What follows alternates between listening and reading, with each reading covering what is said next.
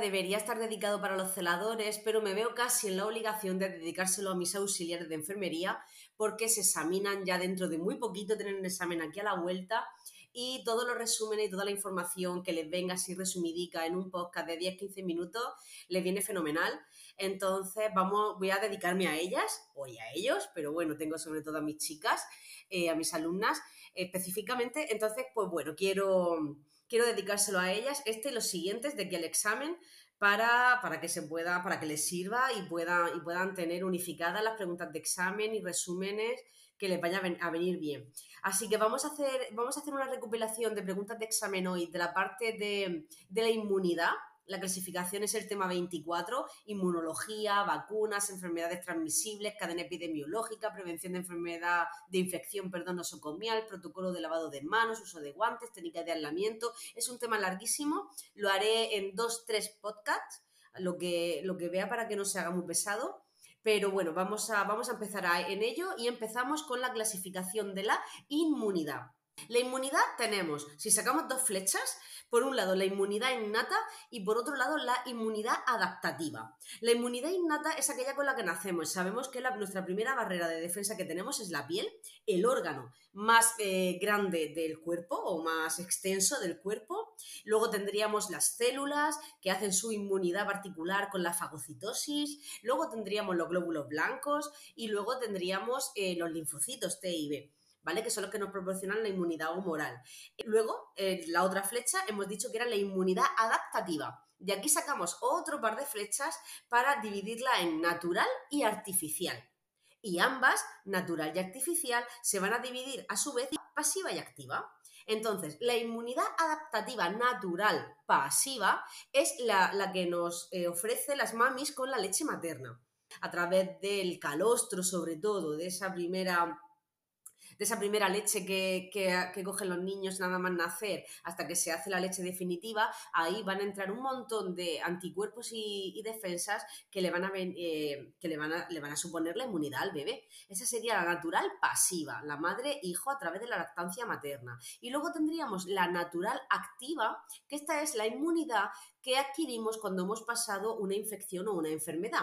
Por ejemplo, eh, la viruela solo la vamos a pasar una vez en la vida. cuando pasamos la enfermedad mm, adquirimos una inmunidad natural activa con anticuerpos específicos y entonces no la volveremos a pasar. Eh, de, otro, de la otra flecha tendríamos la inmunidad artificial, que a su vez también tenemos activa y pasiva. La inmunidad artificial activa es la inmunización como tal, es, la que adquirimos a través de las vacunas. Cuando nos ponen una vacuna adquirimos inmunidad activa artificial y luego tendríamos la inmunidad artificial pasiva. Esta es cuando nos transfieren anticuerpos, directamente anticuerpos. A ver, la diferencia entre la pasiva y la activa. Cuando nosotros nos inyectan una vacuna, nos están poniendo eh, una dosis de, patógeno inactivado, sobre todo, son las vacunas más comunes, donde nuestro sistema inmunitario lo va, lo va a percibir, lo va a conocer y como está en pequeñas cantidades o está inactivado, va a poder eh, combatirlo sin ningún problema y adquirirá esa memoria, esa defensa para que la próxima vez, o si hay otra vez en la que nuestro cuerpo va a estar en contacto con ese patógeno, nuestras defensas lo reconozcan y sepan combatirlo. Así como funciona una vacuna. Pero cuando nos ponen, por ejemplo, anticuerpos, lo que nos inyectan en este caso, porque mm, estamos hablando de inmunidad artificial, nos inyectan inmunoglobulinas específicas, es decir, nos inyectan defensas específicas para ayudar a las nuestras a combatir una determinada enfermedad ahora vamos a hablar de los tipos de vacunas. Existen, muchos tipos de vacunas diferentes, cada una está diseñada para enseñarle al sistema inmunitario cómo combatir ciertos tipos de gérmenes o enfermedades graves que las provocan. Los cuatro tipos principales son vacunas vivas atenuadas, vacunas inactivadas. Las vivas atenuadas es como si fuera el bicho como que está al helado, Luego las vacunas inactivadas. Luego tenemos vacunas de subunidades, son recombinantes, polisacáridas. Y luego tenemos las vacunas eh, contosoides. Y ahora, bueno, y lo que tenemos que saber, que ha sido pregunta de examen, es que actualmente no existe vacuna para la hepatitis C. Seguimos buscando y en cuanto a las contraindicaciones temporales a la hora de ponernos una vacuna, pues tenemos la edad de administración en la que, por ejemplo, no se aconseja poner la triple vírica antes de los 12 meses de vida. En el embarazo, pregunta de examen, la rubeola, la vacuna de la rubeola está contraindicada y además también contraindicada a los tres meses anteriores a la concepción. O sea que si se está planeando un embarazo, no se debe poner la vacuna de la rubeola. En cuanto a la conservación de las vacunas, aquí tenemos una pregunta de examen murciana. ¿Cómo se denomina la cadena del frío?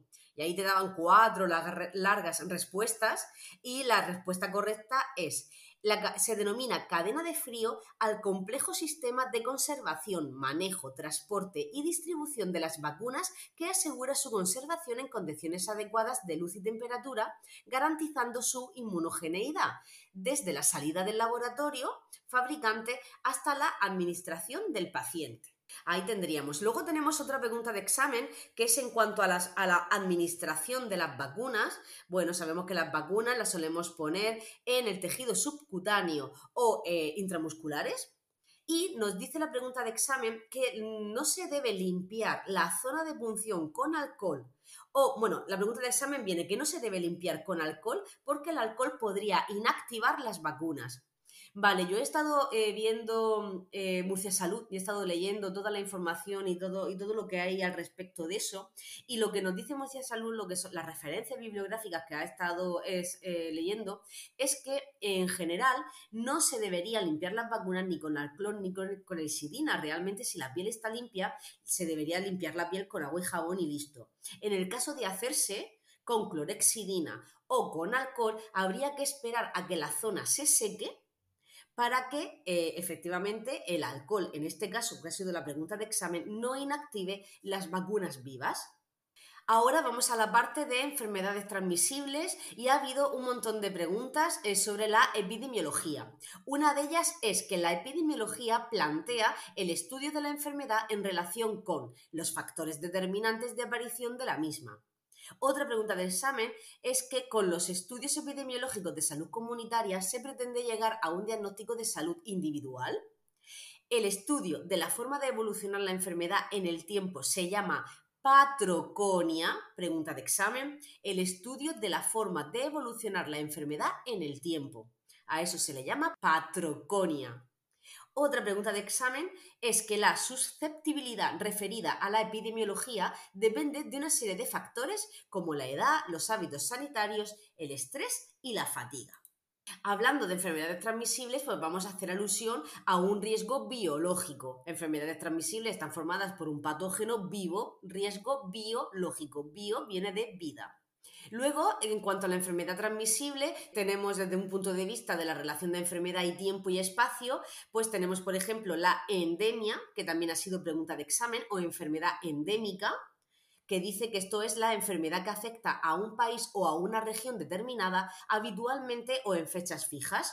Esto, por ejemplo, pues lo podemos trasladar a que eh, todos los años aquí en Murcia tenemos una endemia de gripe. Se prevé que por estadísticas tengamos una, endemia de gripe en estas fechas. ¿Cuándo tenemos una epidemia? Cuando el aumento de la endemia, o sea, cuando hay un aumento mayor de lo normal de esos casos que se esperaban. Aquí tendríamos la epidemia. Tendremos pandemia cuando la propagación es mundial y esporádica cuando mm, eh, en la aparición, lo que es la incidencia de la enfermedad, no influye ni el lugar ni el tiempo. A eso se le llama enfermedad transmisible esporádica.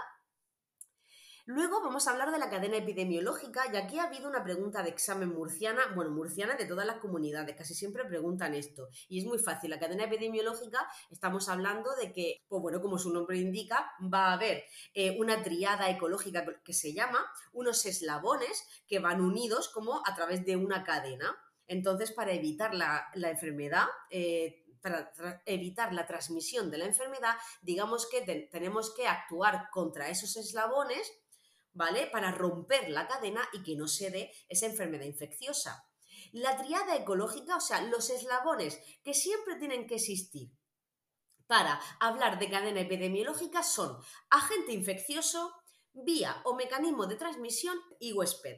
Estos son los tres, la tríada ecológica o los tres eslabones mínimos que tienen que existir para que haya una cadena epidemiológica.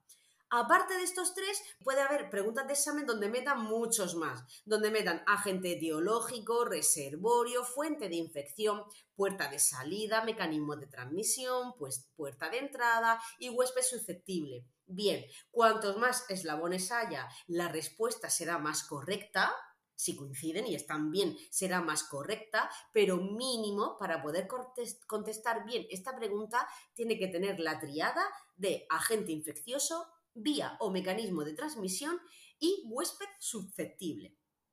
Cuando hablamos de agente infeccioso o reservorio o fuente de infección, es prácticamente lo mismo, aunque no es lo mismo. El agente infeccioso es el microorganismo como tal, el reservorio es el lugar donde vive el microorganismo y la fuente de infección. La puerta de salida es, por ejemplo, si la persona que me va a transmitir la enfermedad infecciosa es otra persona, pues la puerta de salida es que si una persona tiene gripe, tose, la puerta de salida sería la vía respiratoria y a través de un mecanismo de transmisión como pueda ser el contacto directo eh, por gotitas, sería vía directa, yo cojo, el, cojo la gripe, mi puerta de entrada será también el sistema respiratorio, normalmente coinciden, la puerta de salida con la puerta de entrada suelen coincidir. Y entraría a mí, que yo sería el huésped susceptible de enfermar.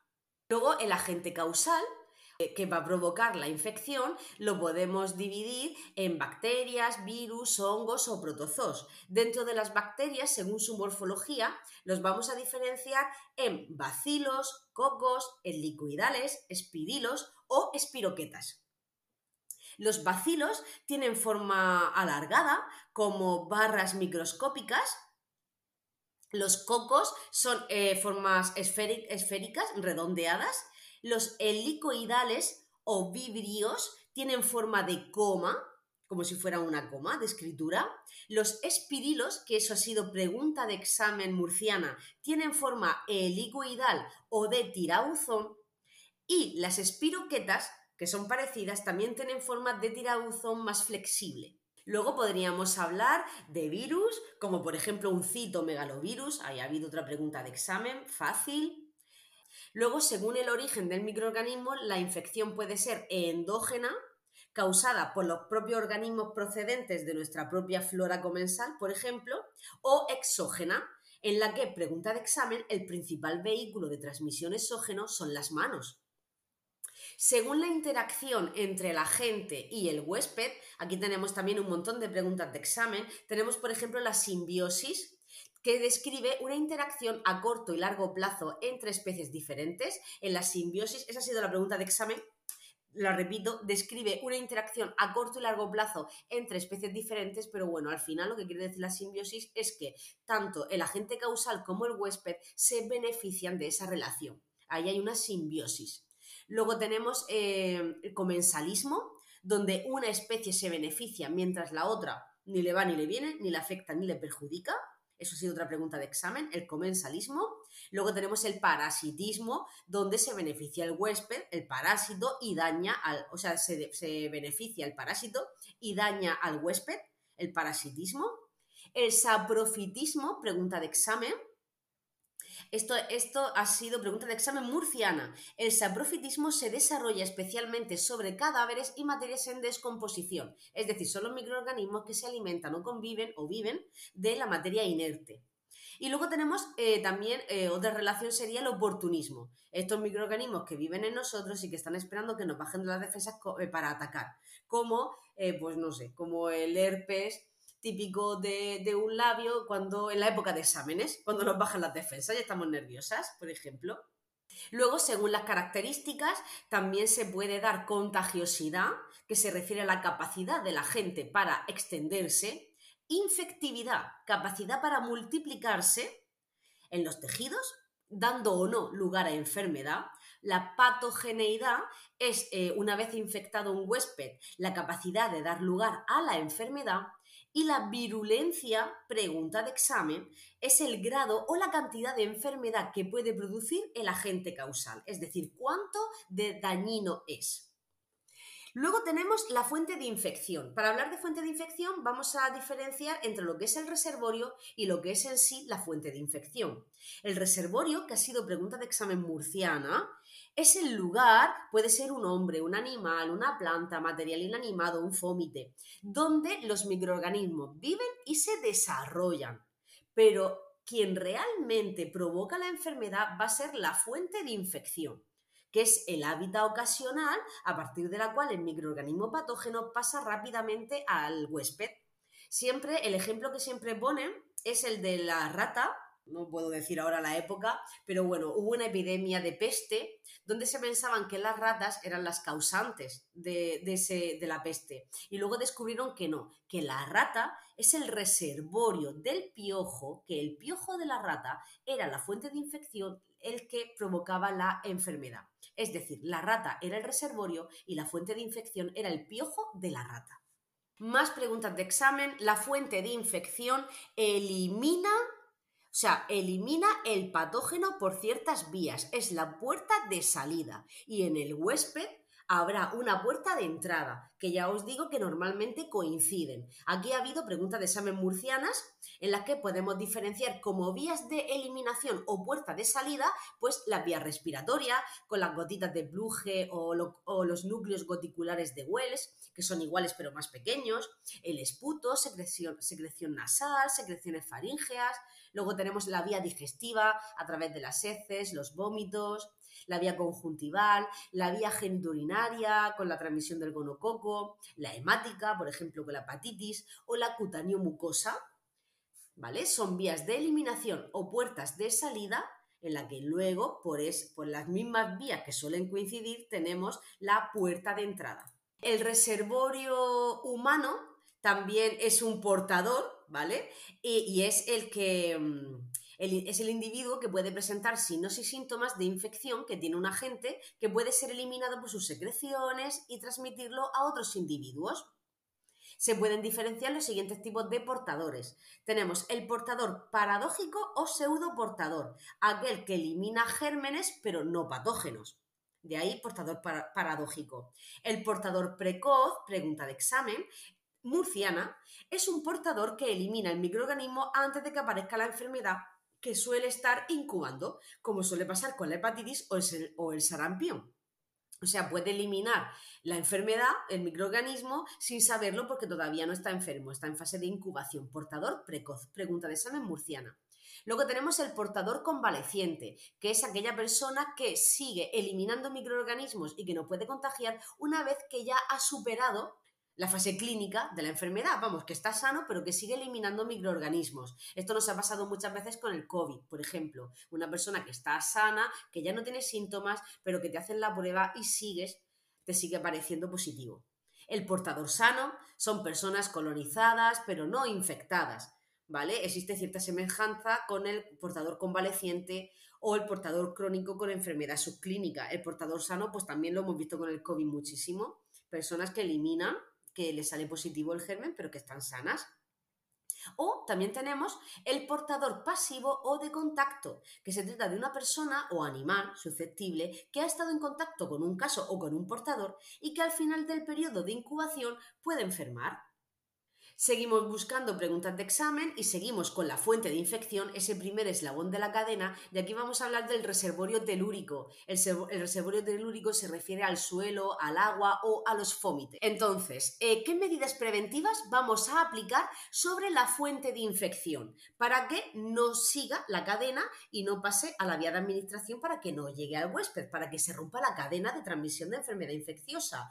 Pues lo que vamos a hacer es el diagnóstico y tratamiento precoz de la fuente de infección, las EDO, las enfermedades de declaración obligatoria, y las campañas de educación sanitaria. Ahora vamos a pasar al segundo eslabón de la cadena, que es el mecanismo de transmisión. La transmisión puede ser directa o indirecta. La transmisión directa, el contacto directo físico, tocar, besar, etc., a través de partículas aéreas en corta distancia, menos de un metro, como las gotitas de pluje, aquí es donde hacemos eh, el aislamiento por gotas.